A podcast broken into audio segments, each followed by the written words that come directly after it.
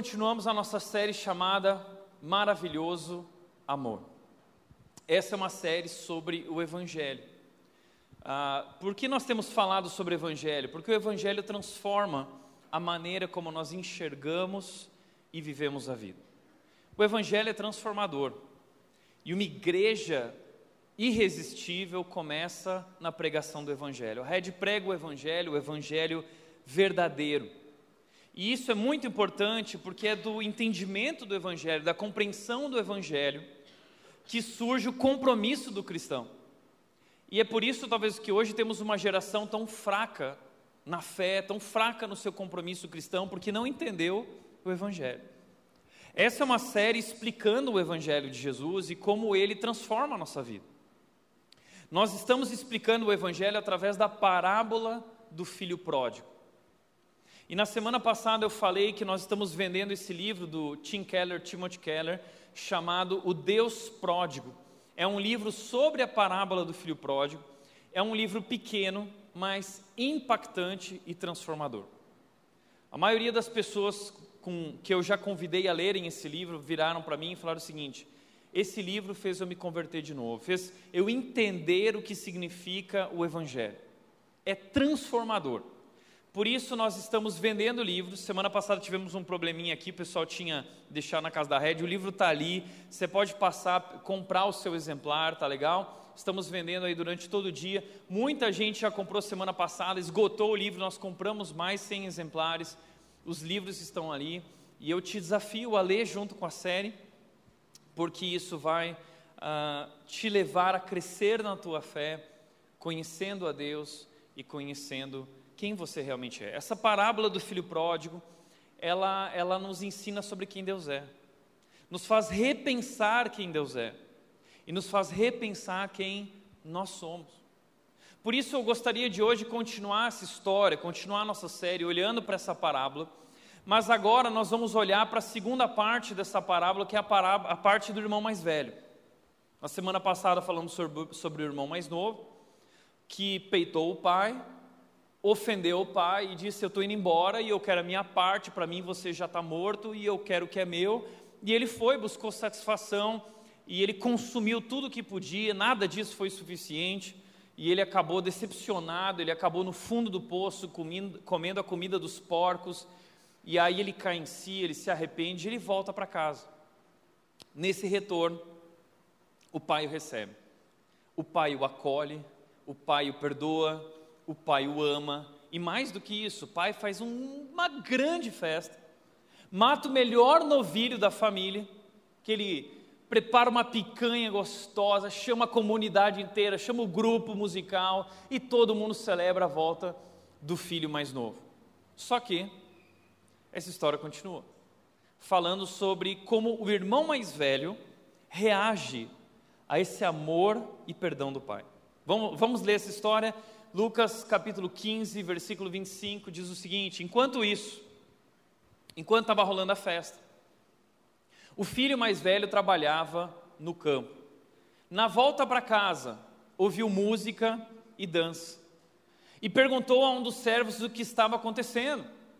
O servo respondeu: Seu irmão voltou e seu pai matou o novilho, gordo, pois ele voltou são e salvo. O irmão mais velho se irou e não quis entrar na festa, na casa. O pai saiu, o pai foi ao encontro dele e insistiu com o filho. Mas ele respondeu, o filho mais velho respondeu: Todos esses anos tenho trabalhado como um escravo para o Senhor e nunca me recusei a obedecer às suas ordens. E o Senhor nunca me deu nem mesmo um cabritinho para eu festejar com os meus amigos. Não é justo. Mas quando esse seu filho volta, depois de desperdiçar o seu dinheiro com prostitutas, o Senhor comemora matando o novilho. E o final da história, o pai lhe respondeu: Meu filho, você está sempre comigo, e tudo o que eu tenho é seu. Mas tínhamos de comemorar esse dia feliz, pois seu irmão estava morto e voltou à vida, estava perdido e foi achado. Bom, ah, essa história é uma história que nos incomoda. E incomodava ainda mais os ouvintes da época de Jesus, porque na cultura deles essa história era ainda mais absurda. Porque na nossa mentalidade de justiça, aparentemente parece que o pai não está sendo justo, parece que, pô, pai, eu fiz por merecer. O irmão mais velho está dizendo, eu fiz por merecer. Ele não fez por merecer, ele gastou, ele desperdiçou e você ainda dá mais para ele. E se você se sente indignado também com essa história, é muito provável que você seja o irmão mais velho. E é interessante como essa história termina. Ela termina, como eu disse semana passada, ela termina como ah, um capítulo de novela mexicana. O mistério no ar, o suspense, porque o filho mais velho vai entrar ou não vai? A história termina aí, a gente não sabe por quê. Jesus termina a história assim porque ele queria deixar o suspense no ar. É, é um desafio a história. Para que você decida, para que, que aqueles ouvintes decidam o que eles vão fazer, como eles vão agir ou reagir. Então, essa, é, essa história é como aquele programa antigo da Globo, lembra? Você decide. Jesus deixa essa história sem final, porque o final da história você decide. E eu quero então te contar essa história para você entender qual é a decisão que o irmão mais velho tem diante dele, e é também a sua decisão hoje. Quero te levar ao contexto da parábola. O contexto da parábola está no começo do capítulo 15, que conta essa história. E lá no começo tem uma situação acontecendo, uma situação real. Cobradores de impostos que eram publicanos, que eram odiados pelos judeus, eles eram, os cobradores de impostos eram judeus traidores, que tinham se vendido a Roma e trabalhavam para Roma cobrando impostos abusivos do povo judeu. Então, os fariseus, o povo olhava para os publicanos como traidores. Lembra de Zaqueu? Zaqueu era um publicano. Todo mundo ficou irado porque Jesus foi jantar na casa do Zaqueu. O cara que estava com o nome na Lava Jato, corrupto, mas Jesus também estava ali com outros pecadores que vinham ouvi-lo. Os pecadores vinham ouvir, publicanos, cobradores de impostos, prostitutas, gente de todo tipo. E aí o que aconteceu? Os fariseus e mestres da lei o criticavam, dizendo: ele se reúne com pecadores e até come com eles.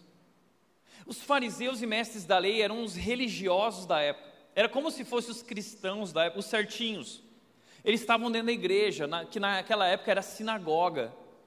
Eles estavam o dia inteiro na sinagoga estudando, se dedicando à lei, buscando cumprir a lei. E aí eles ficam indignados porque Jesus vai sentar na mesa, vai estar na mesa junto com essas pessoas, o que naquela cultura significava como concordância. Como ele pode se reunir com esse tipo de gente? Então eles perguntam assim: como que ele pode comer com eles? E Jesus então responde através de três histórias: a história da ovelha perdida, da moeda perdida e do filho perdido. E através das três histórias, o que Jesus quer mostrar é a alegria que Deus tem pelos seus filhos perdidos que voltaram, que foram achados, estão voltando. Deus está feliz. Isso é sobre o amor de Deus. Isso é sobre a graça de Deus. E se você quer entender essa história, você precisa lembrar o primeiro capítulo, que foi semana passada, está lá no YouTube, corre no YouTube da Red e depois você vai assistir a história do filho mais novo. Então, Jesus conta essa história uh, do filho perdido para representar esses personagens. Os cobradores de impostos e pecadores são o filho mais novo que se perdeu, que foram rebeldes. O filho mais velho representa os fariseus e os mestres da lei que eram certinhos, que buscavam cumprir tudo que Deus queria, obedeciam à lei, eram moralistas. E a terceira figura dessa parábola, o pai amoroso, é, é Deus, representa Deus. E nesse caso, Jesus aqui está representando Deus como aquele que está entre os pecadores. Então, Jesus conta essa parábola, e cada um desses personagens tem um público uh, em alvo. Filho mais novo, que se perdeu e tem que voltar para casa. Mas a parábola não foi contada com o objetivo de focar no mais novo. O objetivo de Jesus era o mais velho. O grande clímax dessa parábola está no filho mais velho. Por quê? Porque Jesus quer mostrar que ambos estão perdidos. Eles são diferentes, eles têm posturas diferentes, mas ambas as posturas são posturas de perdição. Então, por exemplo, deixa eu te mostrar, se alguém puder vir aqui arrumar meu relógio aqui, filho mais novo e o filho mais velho. Qual é a diferença entre eles? O filho mais novo, ele é pecador. O filho mais velho, ele é religioso. O filho mais novo, ele é insensato porque ele não se submete a ninguém, ele quer autonomia, ele vai atrás da felicidade dele, ele gasta, ele consome tudo e quando acaba o dinheiro no bolso, também acaba a satisfação no coração. Mas o filho mais velho, ele é moralista, ele se submete a todas as leis, ele cumpre todas as regras, ele cumpre o manual certinho, ele observa cada detalhe. O filho mais novo, ele é indisciplinado se perde gastando tudo. O filho mais velho, ele é obediente, correto e disciplinado. O filho mais novo, ele está fora de casa, ele sai de casa. O filho mais velho, ele está dentro de casa. Mas o interessante que Jesus quer mostrar para nós é que o filho mais novo está tão perdido quanto o filho mais velho. Ambos estão perdidos. A história de Jesus foi contada para mostrar para nós que não é um filho perdido, são dois filhos perdidos. Um se perdeu fora de casa, o outro se perdeu dentro de casa, vivendo ao, longo, ao, ao lado do pai, está completamente perdido, não conhece o pai. Ambos os filhos são egoístas. Sabe por quê? Como disse o Tim Keller, veja só o que ele disse: nenhum dos filhos amava o pai por aquilo que ele era. Os dois estavam usando o pai para alcançar seus objetivos egoístas. Em vez de amá-lo, desfrutar de sua companhia e servi-lo sem interesse. Isso significa que podemos nos rebelar contra Deus e dele nos alienar, transgredindo suas leis ou cumprindo-as com todo zelo. Você sabia disso? Existem dois tipos de pessoas: pessoas que se rebelaram com Deus, abandonando todas as leis e regras, vivendo do seu jeito, e existem pessoas que abandonam a Deus vivendo dentro da igreja, cumprindo todas as regras, mas não têm uma relação verdadeira com o Pai. É uma relação de interesse. No fundo, o filho mais novo, o filho mais velho, queria a mesma coisa que o mais novo, queria os bens do pai, mas não o pai. E essa é a história de muita gente que está dentro da igreja. E se você é uma pessoa que vem de lar cristão, se você é uma pessoa que tem muitos anos dentro de igreja, é muito provável que você seja como o irmão mais velho. Você que está aqui hoje, talvez tenhamos aqui alguns filhos mais novos, mas é mais provável que os filhos mais novos estejam lá fora. Quem está aqui dentro, a probabilidade é muito maior que você seja como o irmão mais velho. Só que a perdição do irmão mais velho é muito mais grave que a perdição do mais novo. Sabe por quê? Porque a do mais novo é óbvia. É claro que ele se perdeu. É claro que ele errou. E é tão óbvio que ele mesmo percebe, ele cai em si e ele se arrepende.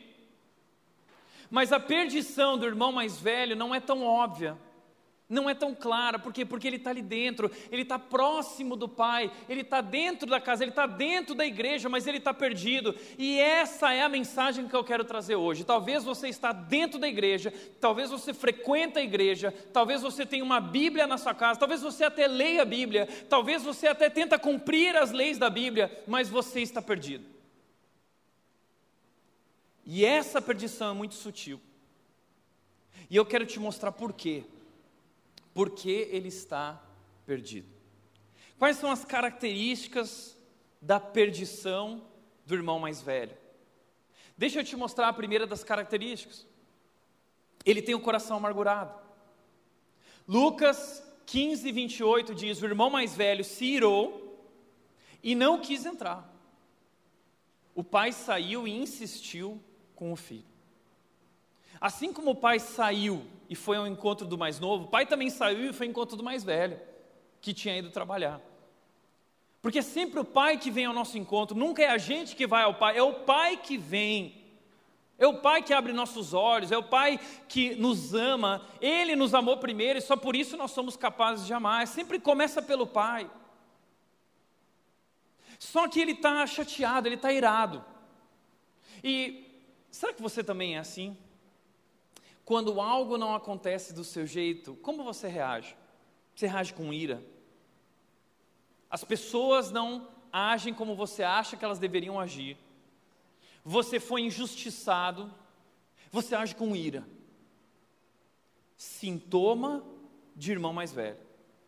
Só que ele não age só com ira. A ira dele se torna amargura no coração, se torna ressentimento. Porque ele não quer tratar, ele não quer perdoar. No vocabulário dele não existe a palavra perdão, na religião dele não existe a possibilidade de restauração. Na cabeça dele, o pai errou. Então ele, ele não entra. Eu vou dar um gelo no pai. Eu vou dar um gelo no irmão, que eu nem chamo de meu irmão, porque não merece ser chamado de meu irmão. Eu não vou participar da festa e vou deixar claro para todo mundo que eu não concordo. E, e, e, ele traz com essa postura tanta vergonha para o pai, assim como o irmão mais novo trouxe vergonha quando ele disse: Pai, eu quero que é meu. Antes do pai morrer, ele já pediu a herança, matando o pai. Agora, o filho mais velho faz a mesma coisa, trazendo vergonha para o pai e constrangimento para o pai, porque ele diz: Eu não vou entrar em casa, eu não vou entrar, eu vou ficar aqui. E ele faz o showzinho dele. Por quê? Amargura no coração. Amargura porque ele se sente injustiçado, não é justo. E para piorar a situação, deixa eu te dizer uma coisa: naquela cultura, o primogênito tinha direito à maior parte da herança. O irmão mais velho é o primogênito, ele tem direito à maior parte. O irmão mais novo, ele levou uma parte e ele gastou tudo, desperdiçou. Quando o irmão mais novo volta e o pai dá uma roupa para ele, dá o um anel para ele, dá sandália para ele, mata o melhor novilho para ele, de onde que o pai está tirando? O pai está tirando daquilo que era do mais velho. E ele diz: não é justo. E ele se sente injustiçado, então ele fica indignado. E ele se sente injustiçado e ele não quer restaurar o relacionamento com o irmão, como eu disse, na religião dele não existe possibilidade de restauração. Ele quer deixar claro que ele não concorda, que ele tem razão, e eu vou quebrar relacionamento que for, eu vou dar gelo em quem for, eu vou xingar quem for, porque eu tenho razão. Ele carrega ressentimento no seu coração contra o pai e ele não vai participar da festa e da alegria da festa porque ele está amargurado. Então ele não entra, ele não quer participar da festa. Posso falar uma coisa? Quanta gente se diz cristã, mas reage como irmão mais velho diante de circunstâncias em que se sente injustiçado, reage com ira. Quem é você para fazer isso comigo? Eu tenho razão. Vocês estão agindo com injustiça. Eu não vou mais na igreja. Eu não vou perdoar esse pastor. Eu não vou perdoar esse líder. Tiago, eu saí da igreja porque aquele irmão fez isso e me machucou. Então eu não volto mais na igreja. Sabe qual é o problema? O problema não é o irmão, o problema não é a igreja, o problema não é o pastor, o problema é você. Você é o irmão mais velho. Porque a Bíblia nos chama ao perdão. A Bíblia nos chama ao amor. Cristo foi traído, Jesus Cristo foi cuspido, Jesus Cristo foi abandonado, rejeitado, crucificado, transpassado, esmagado por nossos pecados. E o que ele fez? Pai, perdoa eles, porque eles não sabem o que fazem. Ele nos amou. E a Bíblia diz que pessoas que entenderam esse amor, que se esvazia, são pessoas que se esvaziam também e perdoam como ele perdoou, como o Tiago Cata pregou aqui recentemente, pessoas perdoa, perdoadas perdoam. E se você não perdoa, sabe o que isso significa? Você não entendeu o amor de Deus, você não recebeu o perdão, porque se você conhece esse perdão, se você experimenta esse perdão, você perdoa.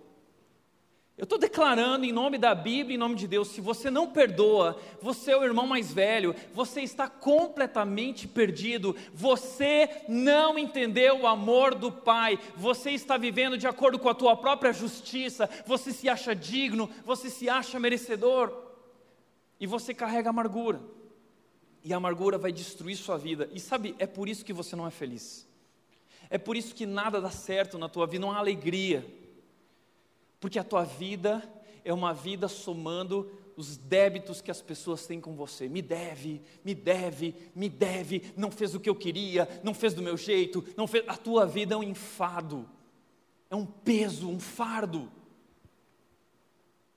Primeiro lugar, ele tem um coração amargurado, ele está perdido.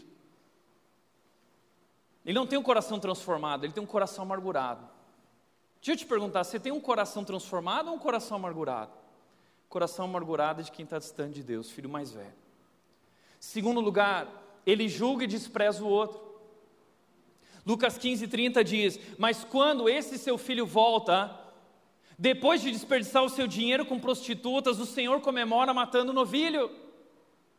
Olha a palavra que ele usa, quando esse seu filho, ele não usa quando meu irmão volta, ele diz, esse seu filho aí, porque eu não, eu não faço parte desse, desse tipo de gente, eu sou diferente. Então, com essa postura, o que ele está querendo mostrar? Ele se considera superior. Eu sou melhor que ele. Eu não erro como ele. Eu faço tudo direitinho. E aí, nessa postura de se sentir superior, ele vive se comparando. Está sempre se comparando com todo mundo. E querendo cantar vantagem em cima dos outros, dizendo que ele é melhor. Você já viu esse tipo de gente? A vida da pessoa é se comparar. Se compara com o fulano, se compara com o ciclano.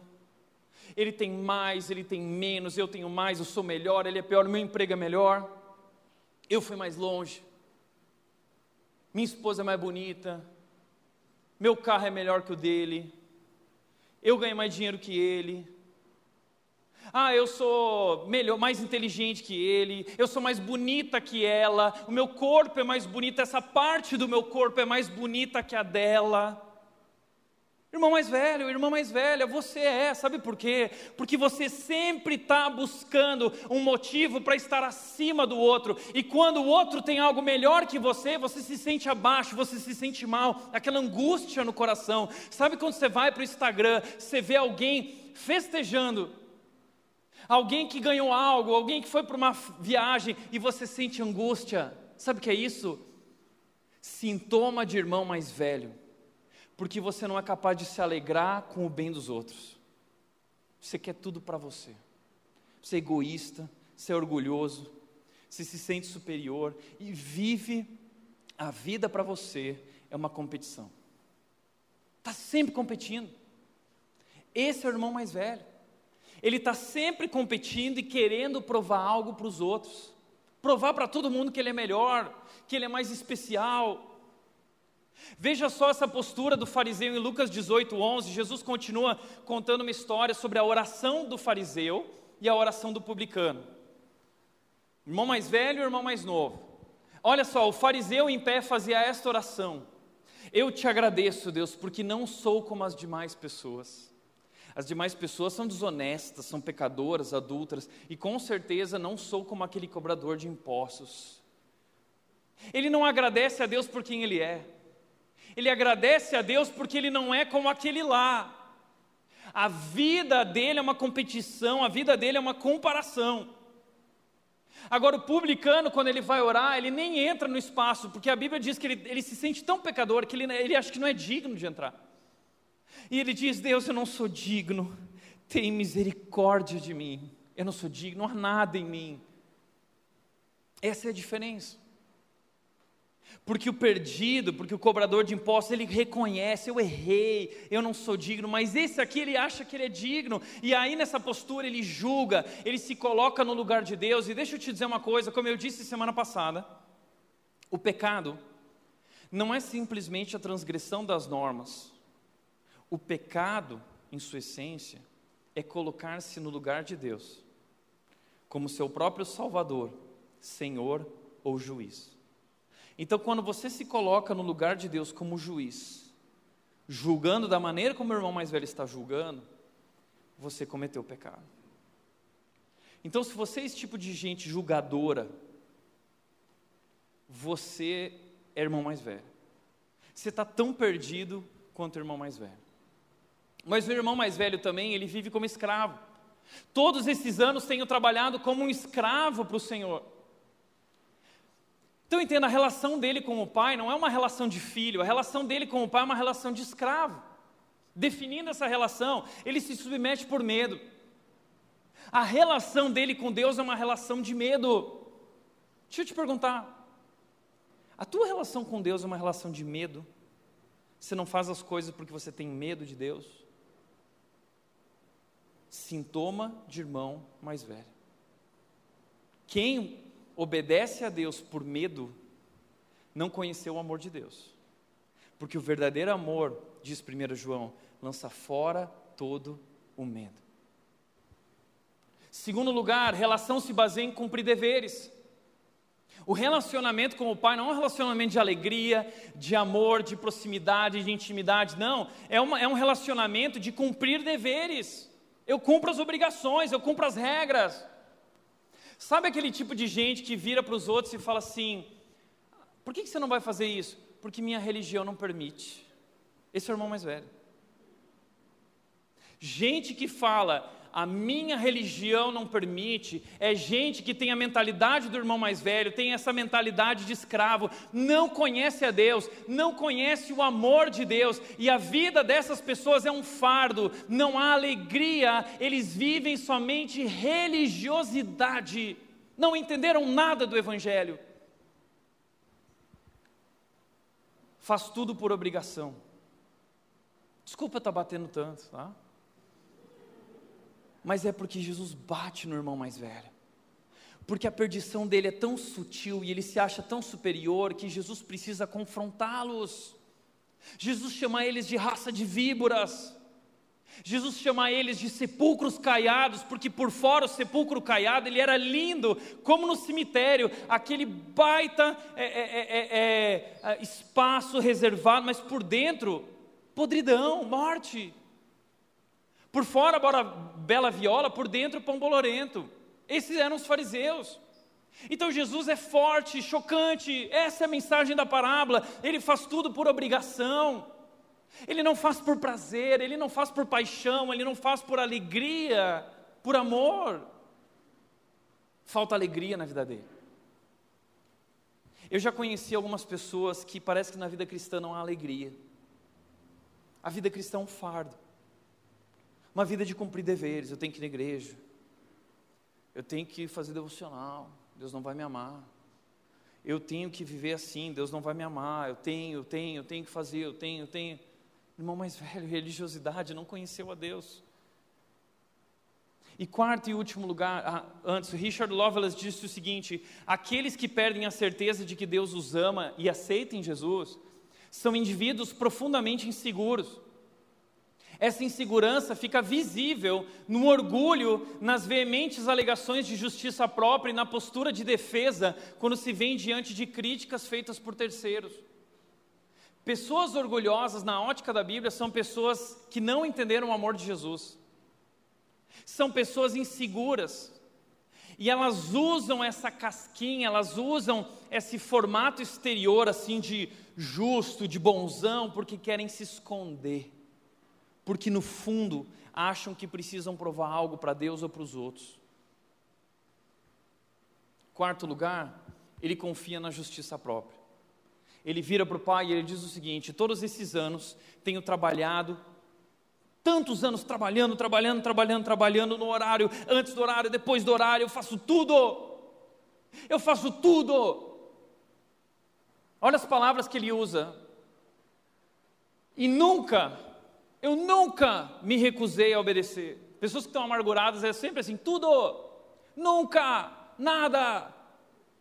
Nunca me recusei a obedecer às suas ordens. E o Senhor nunca, nunca me deu. Eu trabalhei, eu mereço, e o Senhor não me deu. Eu acho que eu mereço.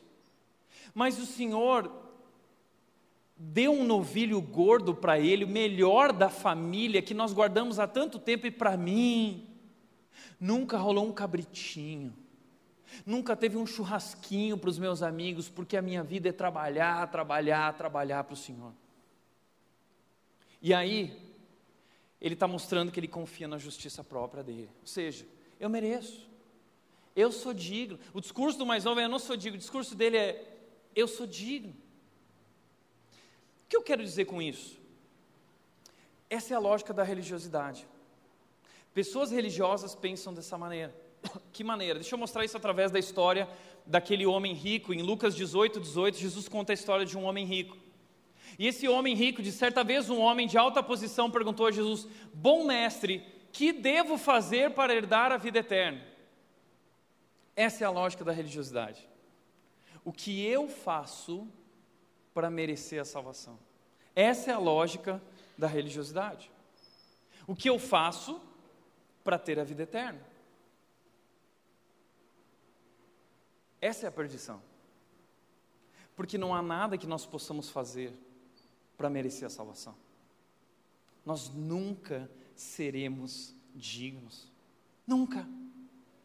A mensagem de Jesus é: não há nada que você pode fazer para eu te amar mais, e nada que você pode fazer para eu te amar menos. Não se trata da maneira como você vive, trata-se de quem eu sou. Eu sou amor, eu te amo, independente se você é, é, é desse jeito ou daquele jeito. Eu sou amor, eu te amo. É por isso que o cristianismo ele fala sobre não aquilo que nós fazemos para merecer a salvação, mas aquilo que foi feito por nós naquela cruz para que nós sejamos salvos. Eu nunca seria capaz de pagar o preço como Cristo fez. Só ele era o sacrifício perfeito. Por isso ele fez o que fez. Mas a religião, a, a ótica da religião é faça algo porque aí Deus vai se agradar de você. Ah, faça algo para merecer o favor de Deus. E se você tem essa mentalidade, você está perdido. Você não é salvo, não entendeu o Evangelho, você não é cristão, você vive uma ilusão. E o que nós mais temos em nossas igrejas são pessoas vivendo uma ilusão, vivendo esse engana que eu gosto. E como eu disse semana passada, se um dia você chegar lá na frente do céu e o anjo perguntar assim, hipoteticamente, né? Metaforicamente, ele perguntar assim: por que eu deveria deixar você entrar? Ah, porque eu fiz coisas boas. Não entra. Ah, porque ah, eu ajudei os outros, o próximo. Não entra. Ah, porque eu acreditei na ideologia da direita ou na ideologia da esquerda. Não entra. Ah, porque eu, ah, somando as coisas ruins e boas da minha vida, eu fiz mais boas ações que más ações não entra. A única forma de ser salvo é entendendo o seguinte: eu não sou digno de entrar. Não há nada em mim. Somente a misericórdia de Deus pode me permitir entrar. Somente o que Cristo fez na cruz, o sangue dele derramado por mim. Ele é digno. E ele derramou o sangue dele digno sobre minha vergonha, meu pecado, minha nudez, e ele me cobriu de vestes, e ele colocou em mim o seu anel, e ele diz: Você é meu filho amado, não há nada em mim, foi tudo ele, tudo por ele. Por isso que quando o jovem rico pergunta: O que, que eu faço? O jovem rico diz o seguinte: Olha, eu não matei, eu honro meus pais. Ele, ele começa a descrever a lei. Eu estou cumprindo tudo, preciso fazer mais alguma coisa. No, no fundo, que o jovem rico está dizendo para Jesus é o seguinte: Meu, bom mestre, eu sou o cara, não sou? Nossa, bom, eu sou o cara. Falta alguma coisa? Hã? E aí Jesus diz: Falta, falta uma coisa. O quê? Falta você ir vender tudo que você tem. Nossa, mas pesado, hein, Jesus? É, vende tudo que você tem. Sabe por quê? Porque o primeiro mandamento é amarás o Senhor teu Deus de todo o teu coração, de toda a tua alma, de toda a tua força, todo o entendimento você está quebrando o primeiro grande mandamento, porque você ama mais o dinheiro do que a mim. Você não está disposto a abrir mão do teu dinheiro por mim. Então eu só estou querendo te mostrar uma coisa: você não consegue. E diz que o jovem rico sai triste, magoado, chateado, biquinho com Jesus. Jesus não vai atrás dele, esse não é o evangelho. Jesus não vai atrás dele dizendo assim: "Não, vamos dar um jeito", não. Não. Sabe por quê? Porque Jesus quer mostrar para ele que ele entenda que ele não consegue, é impossível. Esse, esse é o entendimento dos discípulos. Os discípulos se voltam para Jesus e dizem o seguinte: Puxa, Jesus, mas se é desse jeito, então quem pode ser salvo? Jesus diz: Ninguém. Mas o que é impossível para o homem é possível para Deus. Sabe por quê? A salvação vem de Deus, é graça, não por obras para que ninguém se glorie, é graça. Então, se você é melhor que aquele estuprador, bacana, mas isso não te dá um ingresso para o céu. Porque se aquele estuprador conhecer Jesus e se render a Jesus, ele vai para o mesmo lugar que você. Ah, mas isso não é justo. Não é justo na sua mentalidade de irmão mais velho, mas na mentalidade do Deus amoroso que olha para o coração arrependido. Isso faz sentido. Então entenda, é isso. E como diz Tim Keller, da mesma forma que o irmão mais velho, pessoas religiosas costumam levar uma vida pautada pela moral, mas com isso desejam ter alguma margem de manobra diante de Deus, tentam controlá-lo e colocá-lo numa condição que lhes permita pensar que ele lhes deve algo. O jovem rico, rico tenta controlar Jesus, ô oh, Jesus, aqui ó, eu sou o cara, tal. Jesus vai e acaba com essa, com essa compreensão errada dele. Talvez você é assim, você está tentando controlar Deus, dizendo: Deus, olha, eu orei, agora eu quero que você responda. Bom, Deus, eu fui na igreja, agora abençoa minha família. Se você pensa assim, Deus está te devendo algo, e aí você fica chateado, Deus não fez. Eu que comecei a igreja, eu que sempre fui, eu que sempre fiz, e o Senhor nunca. Mentalidade do irmão mais velho. Por isso, um texto importante é Romanos 5,20: diz: A lei foi concedida para que todos percebessem a gravidade do pecado. Presta atenção nisso. A lei de Deus não foi dada para ser cumprida. A lei de Deus foi dada para mostrar a nossa incapacidade de cumpri-la. Deus está dizendo o seguinte: eu vou mostrar para vocês que vocês são pecadores e vocês não conseguem ele dá os dez mandamentos. O problema é que o, fariseu e o mestre da lei, eles achavam que conseguiam. Não, eu consigo. Eu consigo cumprir, eu não estou adulterando, eu não estou roubando, eu não estou mentindo, e eles começaram a se achar bons. O que nos afasta de Deus não é a consciência da nossa maldade, mas é esse engano da nossa bondade.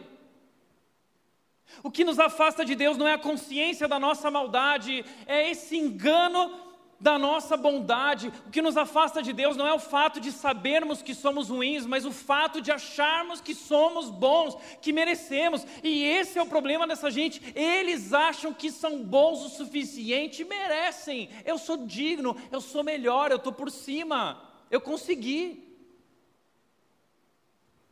Mas eles não estão enxergando. Por quê? Porque a lei se resume em dois mandamentos: amar a Deus e amar ao próximo. Jesus resumiu os dez mandamentos em dois. Os primeiros são têm a ver com amar a Deus, os, os últimos têm a ver com amar o próximo. Esse homem, ele cumpre os deveres, mas ele não faz isso porque ele ama a Deus ou ele ama o irmão. Ele não ama o pai e ele não ama o irmão. Ele é um religioso. Ele não cumpre nenhum mandamento. E se nós formos sinceros, eu lembro de uma vez que eu estava num pequeno grupo aqui da igreja, e a gente estava lendo os Dez Mandamentos, e a gente começou a entender o seguinte: Jesus diz o seguinte, não matarás. Mas Jesus diz: se você matar teu irmão no pensamento, se você irá contra, se irá contra ele, você já matou. Não adulterarás, mas se você olhar com desejo impuro, você já adulterou. Então Jesus leva a lei a um patamar de entendimento que é o seguinte: espera aí, no final do grupo, todo mundo virou e disse o seguinte: ninguém aqui, vamos ser sinceros, nós não conseguimos. Nós somos pecadores. A lei foi dada para mostrar quão pecadores nós somos. E ao mostrar a gravidade do nosso pecado, mostrar a grandeza do amor de Deus. Você nunca vai entender a grandeza do amor de Deus enquanto não entender a gravidade do seu pecado. E a única forma de você entender a gravidade do seu pecado é olhando para a lei de Deus e ali você entende: eu não consigo, eu preciso de um Salvador, eu preciso de alguém que me tire dessa perdição, porque eu não consigo. Você precisa ser sincero.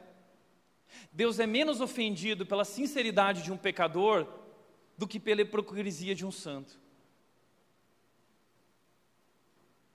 Eu não consigo.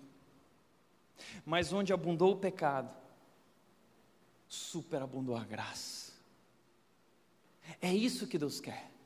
Deus quer que você entenda que não consegue, para que você entenda que não teve 1% da tua ajuda, foi 100% Ele. A obra da salvação, o Evangelho, do começo ao fim, vem de Jesus. Aquele que começou a obra vai completar. Jesus Cristo, diz Hebreus, é o autor e o consumador da nossa fé e da nossa salvação. Eu não fiz nada, eu não sou digno.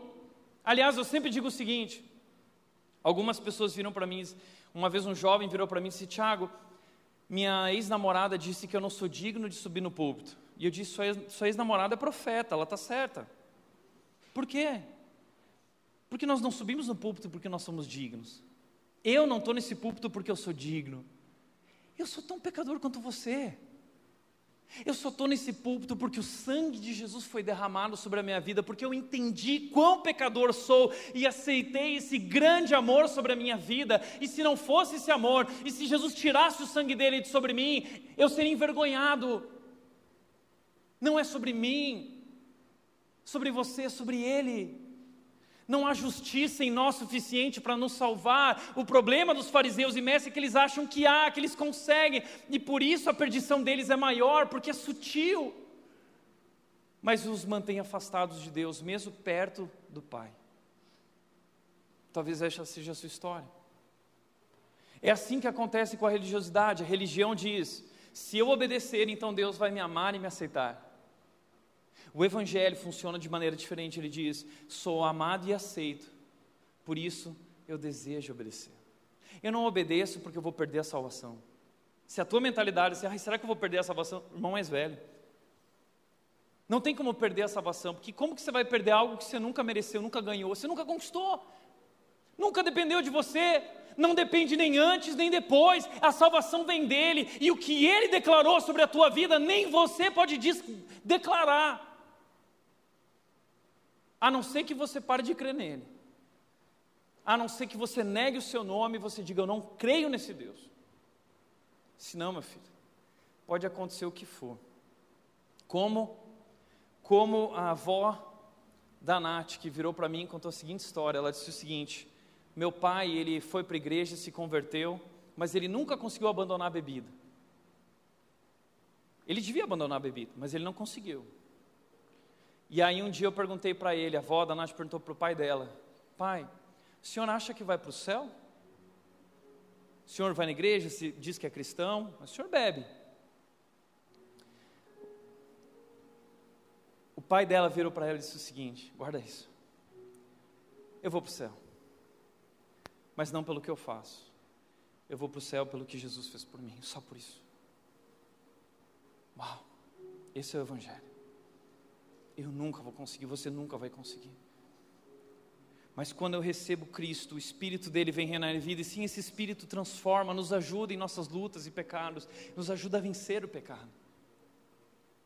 Por isso, deixa eu te dizer uma coisa: você, quem é você? Você é o irmão mais novo ou você é o irmão mais velho? Se você é o irmão mais velho, você precisa conhecer o Evangelho. E para você conhecer o Evangelho, são três descobertas nessa história.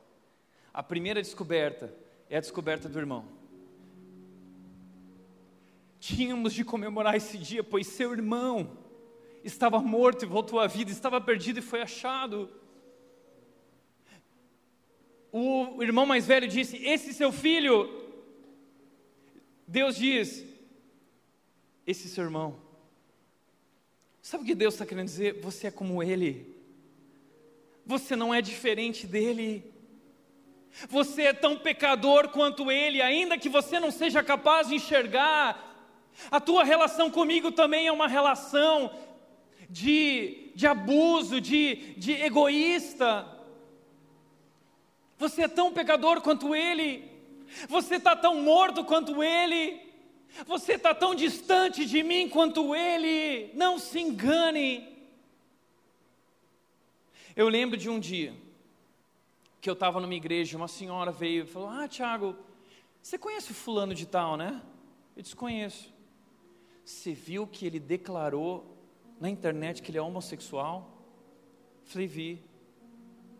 Então, é, eu falei para ele que homossexuais não entrarão no reino de Deus.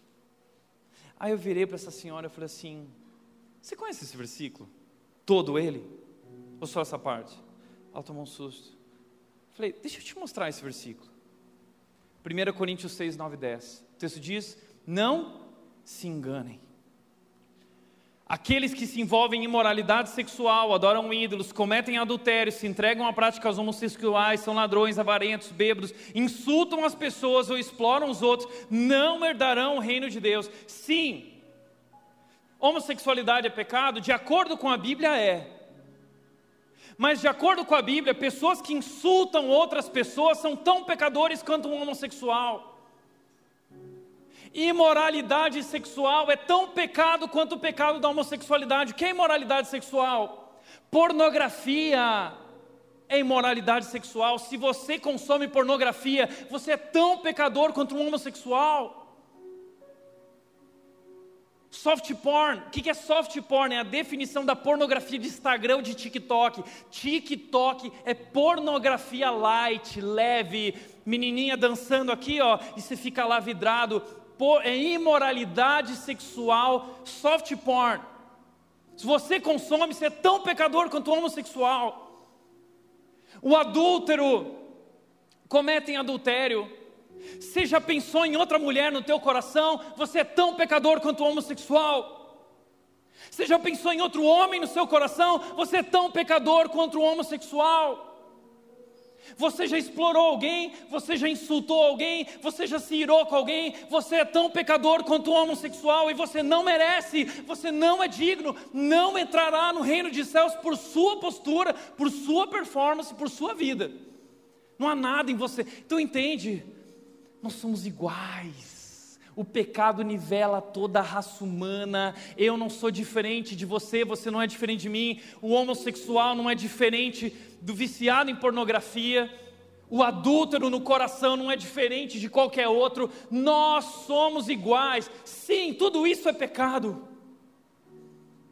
Mas onde abundou o pecado, superabundou a graça. E a resposta não está em nós mudarmos nossas atitudes, a resposta está em nos arrependermos e declararmos: Eu não consigo, só Jesus pode me salvar. Entenda, não existe gente que é boa e gente que é ruim. Diante de Deus todos são ruins. Diante de Deus só existe gente ruim. A Bíblia diz: todos pecaram. A Bíblia diz: não há um justo sequer, um, não tem um, um que salva. Somente um: Jesus Cristo, o nosso Salvador. Mas diante de Deus existe gente ruim arrependida. E gente ruim não arrependida. Gente ruim não arrependida é gente orgulhosa que diz: Eu não estou errado. Eu acho que eu estou certo. Eu vou viver assim. Eu acho que eu mereço. Gente ruim arrependida é gente que olha e diz assim: Eu não sou digno. Eu sou pecador, eu sou miserável pecador, eu sou o pior dos pecadores. Ai de mim, mas graças a Deus por Jesus. Tem misericórdia de mim, Jesus. Salvação. Descoberta do irmão. E olha que interessante, quando você descobre esse amor de Jesus, alguns de vocês eram assim, mas foram purificados e santificados, declarados justos diante de Deus, no nome do Senhor Jesus Cristo e pelo Espírito de nosso Deus. O homossexual não vai dar o reino dos céus, viciado em pornografia, o adúltero no coração, o irado não vai entrar no reino dos céus, mas se crerem em Jesus e se arrependerem dos seus pecados, serão declarados justos diante de Deus, não por pelo que fizeram, mas pelo que naquele que creram. E então, quando eu creio, o Espírito de Deus vem habitar em minha vida, e esse Espírito me purifica, esse Espírito me santifica, eu sou transformado de glória em glória, dia a dia, essa transformação demora a vida inteira. Talvez você luta com o pecado, você luta com essas lutas invisíveis, você está é, na sua vida à noite, quando você vai dormir, você está vivendo esse desespero silencioso. Jesus é a resposta. E Ele quer fazer uma obra na tua vida, através do, de Jesus e do Espírito do nosso Deus. Mas, segundo lugar, ele precisa descobrir o Pai. O Pai lhe respondeu: Meu filho, você está sempre comigo, tudo que tem é seu. Você não é escravo, você é filho. Você é meu filho. É descobrir o amor de Deus entender que eu posso ter uma relação com Deus e chamá-lo de Pai. Eu não preciso viver como escravo. A vida cristã não é uma obrigação, não é um fardo. Nós tornamos um fardo. Por isso Jesus disse em Mateus 11, 28: Venham a mim todos que estão cansados. Eu vos darei descanso, pois o meu fardo é leve. Jesus está falando de religiosidade. O meu fardo é leve, sabe por quê? Porque vocês não vão ter que ficar cumprindo 613 mandamentos do, legalistas dos judeus. Não, vocês só precisam dizer: Eu não consigo e crerem no meu nome, meu fardo é leve, é graça, é amor sendo derramado sobre a sua vida. Descoberta do Pai, que grande amor, que amor maravilhoso. Eu nunca vou merecer esse amor, eu nunca vou entender esse amor, eu nunca vou ser capaz de explicar esse amor em toda a sua plenitude e grandeza. Como Paulo disse, em Filipenses capítulo 3, versículos 18 e 19, ele diz: Eu oro para que vocês possam compreender o amor de Deus a altura, a profundidade, a largura, o comprimento, e que vocês possam experimentar esse amor, ainda que seja impossível experimentá-lo em toda a sua plenitude. Uau! A descoberta do amor do Pai. Como diz o texto, 1 João 4,8: Esse amor não tem medo, pois o perfeito amor afasta todo medo. Se temos medo é porque tememos o castigo, e isso mostra que ainda não experimentamos plenamente o amor. Se você tem medo, você ainda não experimentou o amor do Pai, você ainda não entendeu quem o Pai é, você está vivendo como escravo. Terceiro e último lugar, a descoberta da herança. O pai lhe respondeu: Meu filho, você está sempre comigo e tudo que eu tenho é seu é tudo teu. Para de olhar para o cabritinho, a fazenda é tua. Tudo isso é meu, mas eu derramo sobre ti, eu te dou de graça. Você não precisa trabalhar que nenhum condenado para merecer isso. Você nunca vai merecer, eu te dou, eu te amo. É a minha graça, e Ele derrama a sua graça maravilhosa sobre nós, Ele dá o seu Filho, Jesus Cristo, naquela cruz, tudo que Ele tem é derramado sobre nós.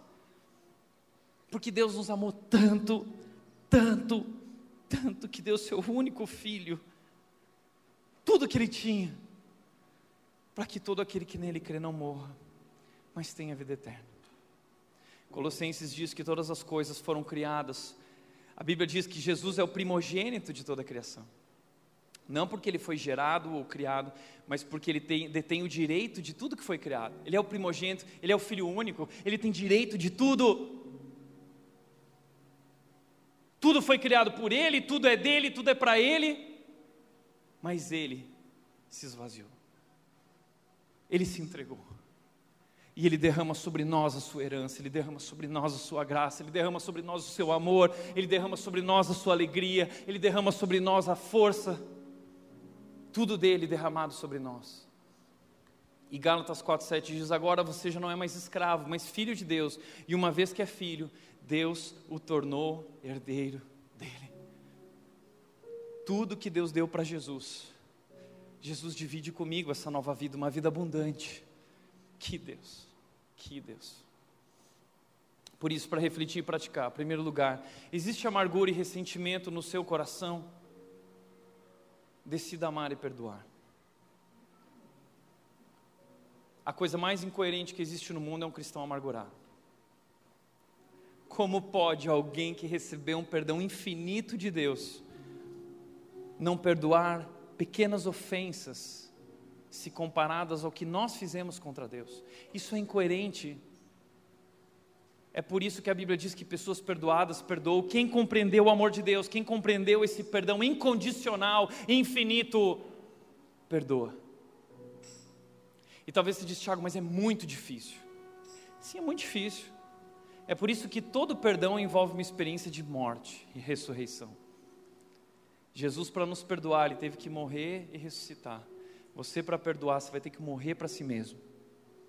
E é isso que Jesus te convida a fazer hoje. Se você quiser ser meu discípulo, negue-se a si mesmo, morra, tome a sua cruz e morra para si mesmo. A salvação não tem nada a ver com a maneira como nós vivemos, tem a ver com o amor de Deus. Só isso, tudo isso.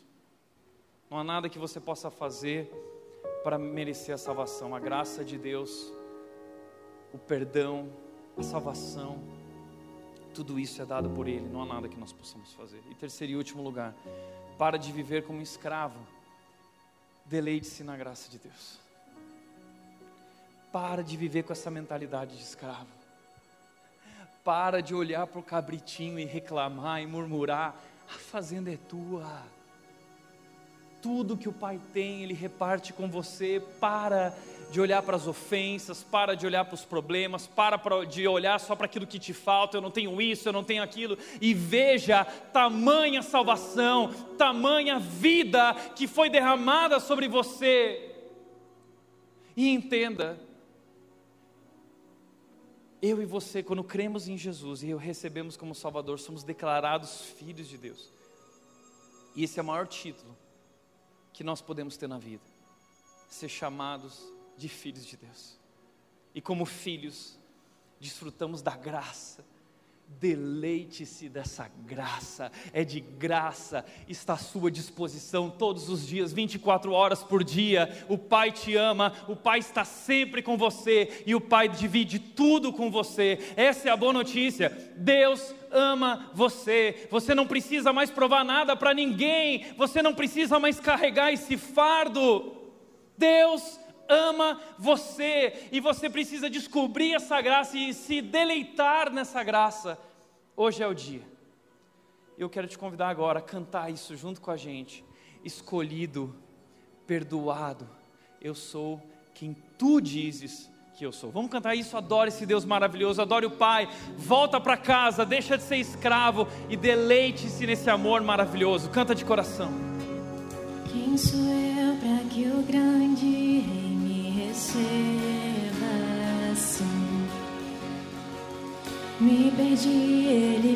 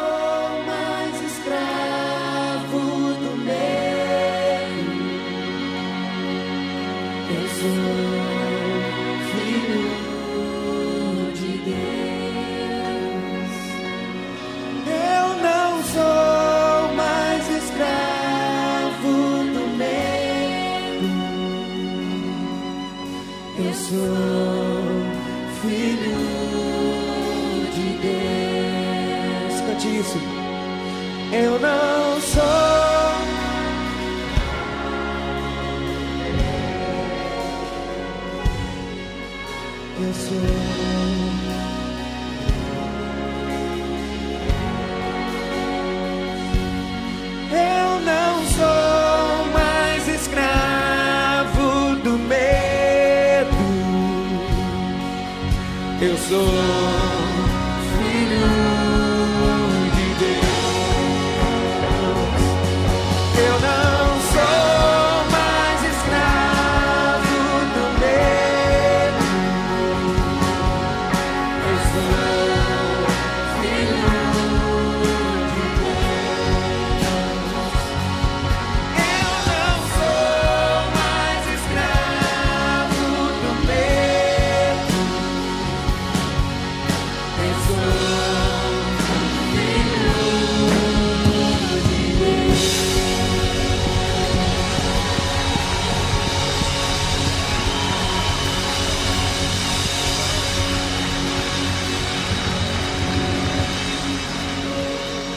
Pai, nós não somos dignos, nunca seremos. Nós somos tão pecadores. Não há nada em nós que mereça a tua atenção ou o teu favor. Mas ainda assim, o Senhor nos amou tanto, tanto, tanto. E hoje só o que nós podemos te dizer é: Deus, tem misericórdia de nós. Nós reconhecemos o teu amor, nós reconhecemos o teu filho Jesus. O Senhor entregou tudo que tinha para dar-nos vida. E hoje o Senhor tem a nossa eterna gratidão. O Senhor tem o nosso coração. Nossas vidas são tuas, Deus. E nós agora vivemos como teus filhos, não mais como escravos. Nós somos teus filhos amados, escolhidos, perdoados. Sobre nós a salvação. E essa é a nossa alegria. Nós queremos sair daqui hoje, Deus, festejando esse novilho que foi morto. Nós queremos celebrar, Deus, o teu amor. Obrigado, em nome de Jesus. Amém.